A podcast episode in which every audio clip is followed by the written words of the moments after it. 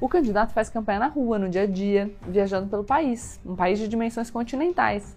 E quando ele chega no estado, ele precisa do quê? Precisa de um palanque.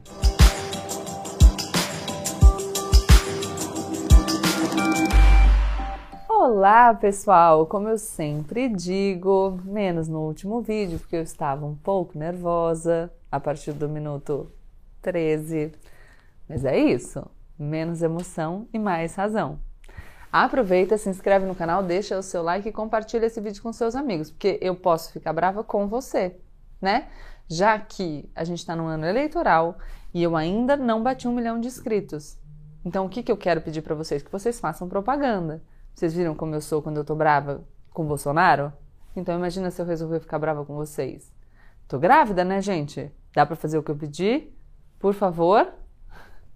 Eu não sei se vocês estão acompanhando, mas aconteceu uma coisa interessante na corrida para decidir os candidatos e os apoios em São Paulo nos últimos dias. Eu sei, não desconheço, que tem muita gente de vários estados do Brasil por aqui e até de fora do Brasil.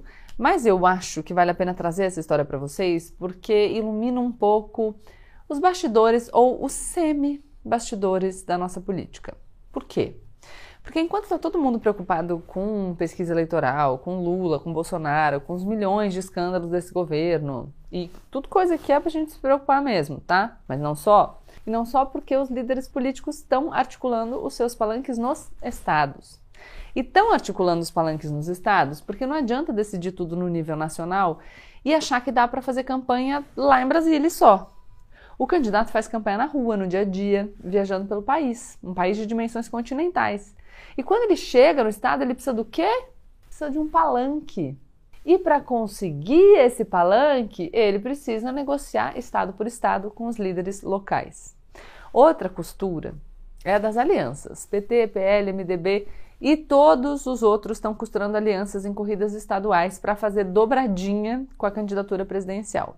Essa é outra forma de conseguir votos. Muitas vezes é, você gosta do seu político local, mas não sabe ainda em quem você vai votar para presidente. Se o cara que você gosta do seu estado tá com fulano para presidência, você pode escolher ir com ele também.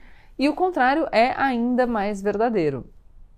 Esse tipo de coerência é até bom, né? Porque vamos pensar, fica estranho quando a pessoa vota para um candidato para o Poder Executivo, por exemplo, e vota para uma pessoa da oposição para o Poder Legislativo. Fica meio, sei lá, incoerente.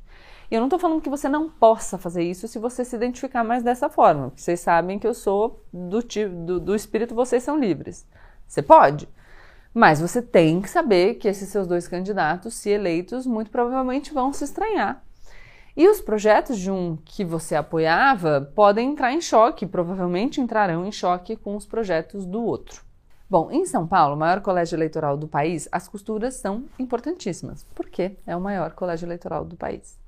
Os candidatos mais competitivos no momento, segundo as pesquisas, são três: o ex-prefeito da cidade de São Paulo e ex-candidato à presidência da República, Fernando Haddad, do PT, o atual governador Rodrigo Garcia, do PSDB, e o ex-ministro da Infraestrutura do governo Bolsonaro, Tarcísio de Freitas, do Republicano. O ex-governador Márcio França, do PSB, também estava nessa disputa, mas parece ter saído e a gente já já vai explicar o porquê. No momento, estou falando de pesquisa, tá? O ex-prefeito Fernando Haddad está na frente, mas ele enfrenta bastante rejeição também. Então ainda tem muita coisa para acontecer, porque tem tempo até a eleição. A gente sempre fala isso. Pesquisa é uma imagem do hoje. As candidaturas concomitantes do Haddad e do Márcio França ao governo de São Paulo criavam um problema. Qual? PT e PSB são aliados na corrida nacional, com Lula na cabeça de chapa e o Geraldo Alckmin, atualmente do PSB, como vice. Aliás, essa dupla que era improvável até pouco tempo atrás, eh, foi aproximada exatamente pelo Haddad e pelo França, que viram potencial nessa dobradinha.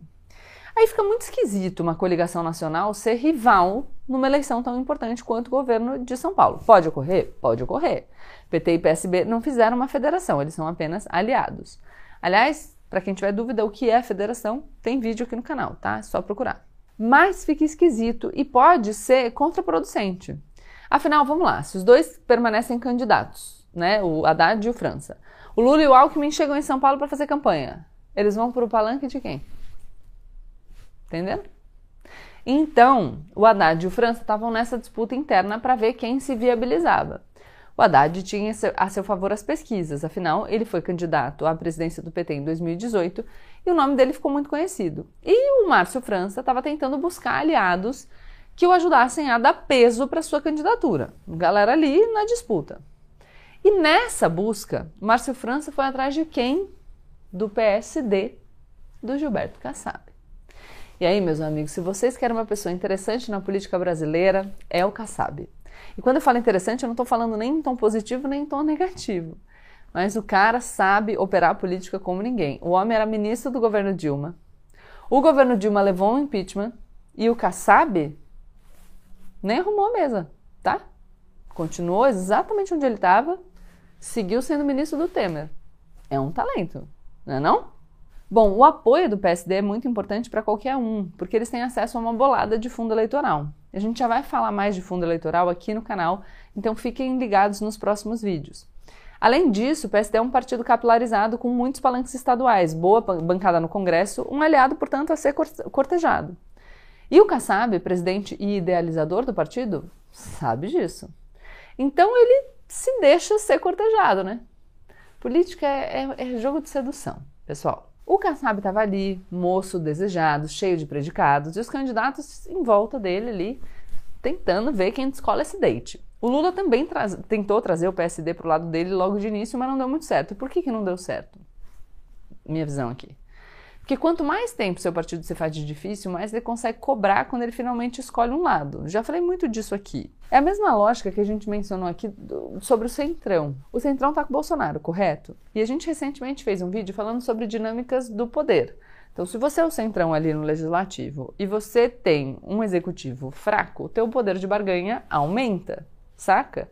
Então, se você vê a viabilidade de eleger alguém que sentado na cadeira é enfraquecido, não tem tanta habilidade política, isso pode ser uma vantagem para você, porque isso pode te dar mais poder de barganha. Além disso, tem a questão de se você fica nesse grupinho aqui, sabe, tipo, nossa, eu tô com esse grupo, eu gosto muito desse grupo, eu sou leal a esse grupo, para você pular para outro barco é mais caro, entendeu? Porque, ai, mas como assim? Vou trair o meu grupo?